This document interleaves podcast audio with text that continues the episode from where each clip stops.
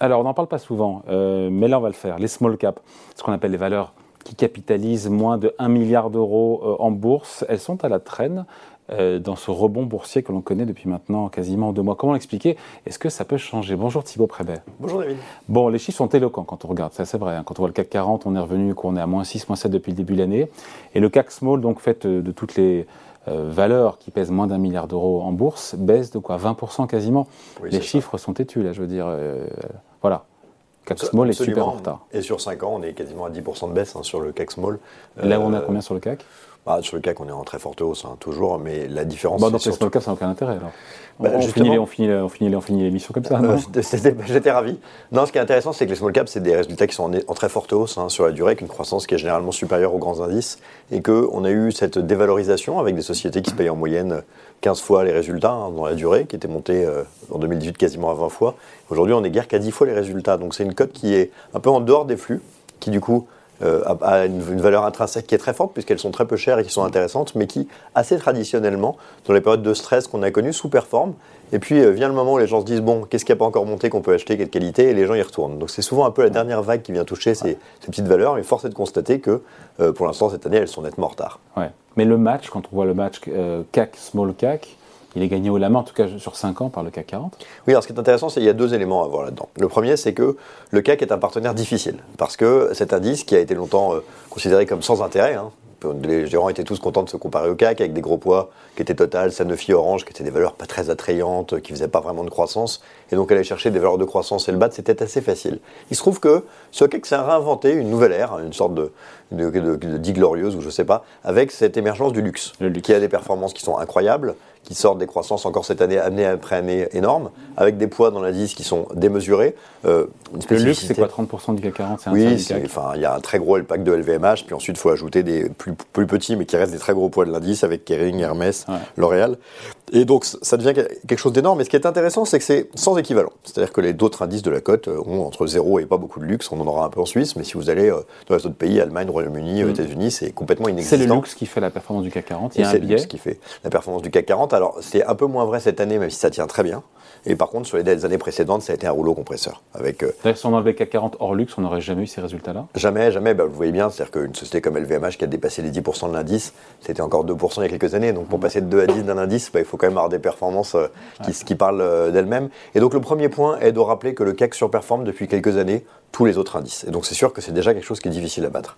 Et à côté de ça, bah, il y a effectivement ces petites valeurs qui, elles, ont été beaucoup moins recherchées particulièrement ces derniers mois, et qui du coup ont pris un retard qui me semble pas légitime, mais qui est assez cohérent avec la phase de marché qu'on a connue. Voilà, donc c'est excessif, c'est pas euh, parce que ces boîtes euh, elles sont plus sensibles à la conjoncture, donc quand elles se dégradent et qu'elles se retournent, c'est elles qui morflent en premier, c'est ça? Alors il y, a deux, il y a deux éléments, il y a des éléments on va dire euh, concrets, on peut appeler microéconomiques, et puis des éléments de marché.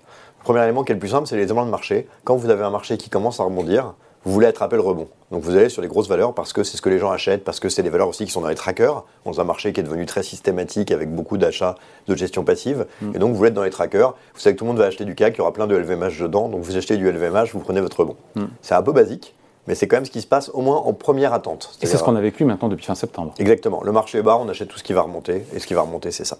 La deuxième étape, c'est de regarder d'un point de vue un petit peu plus micro. Et là, on voit que, en réalité, les small caps sont assez agiles et se sortent très bien de ces situations, mais que c'est vrai que si on a peur bah, d'une situation où les, banques sont un peu plus attentistes, prêtent un peu moins, on va avoir un peu moins d'affacturage, où il va falloir négocier avec euh, ses fournisseurs, c'est plus facile quand on est énorme que quand on est tout petit. Mm. Bah, c'est vrai qu'on sent que les embûches actuelles, en tout cas sur les six derniers mois, sont peut-être un peu plus prégnantes pour les petites valeurs que pour les grosses. Objectivement, dans les résultats, ça se voit pas particulièrement, mais c'est toujours quand même un peu plus difficile pour naviguer dans ces périodes-là. Et arrive le moment où, quand les marchés remontent, bah, les gens s'intéressent en se disant bon, il y a quand même des trucs qui valent rien et qui marchent bien. Et donc, euh, le moment d'y aller. pourrait prendre le relais. C'est ça. C'est le scénario classique. Et on y est, on y est aujourd'hui, ce sera pas la revanche des small caps?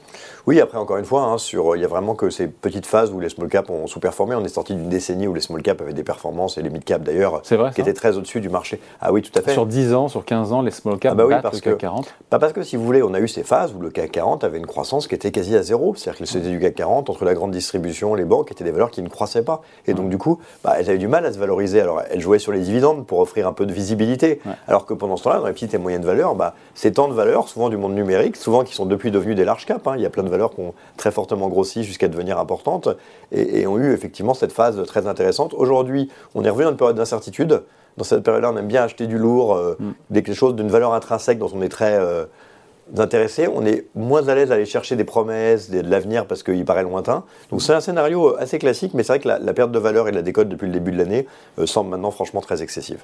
Bon, voilà. Et, et encore une fois, sur longue période, on a les mêmes statistiques sur 10 ans, 15 ans, 20 ans qui montrent que les small caps Ouais, surperforment. C'est plus volatile, bien sûr, mais que ça surperforme. Et, et- et attention, euh, il ne faut pas oublier une chose euh, quand même, c'est que euh, on est aussi dans des sujets de composition sectorielle qui sont assez riches, assez diversifiés dans les small mid cap. Souvent beaucoup de valeurs euh, du monde numérique, beaucoup de valeurs dans les 16-2i, qui sont les secteurs qui ont fortement surperformé dans la durée, à une période où le CAC était assez comblé de secteurs qui n'étaient pas terribles. Ouais. Donc c'est aussi un moyen d'aller chercher dans les portefeuilles des diversifications sectorielles intéressantes quand on n'a pas envie de chercher à tout prix Sauf que sur, euh, ouais. des banques ou du luxe. Sauf que sur, en phase de remontée des taux d'intérêt, ces, ces boîtes-là qui sont assez bien valorisées trinquent plus que les autres. Ah oui, si ce n'est qu'aujourd'hui, cet euh, écart de valorisation, il est devenu inexistant. Donc on n'a plus du tout cet argument ou cette crainte d'avoir des sociétés trop chères, puisque bah, le marché est venu sécher ça d'une manière euh, assez importante, euh, comme on l'a vu sur d'autres indices ou outre-Atlantique de manière assez Donc claire. un retard qui pourrait être comblé sur les small caps.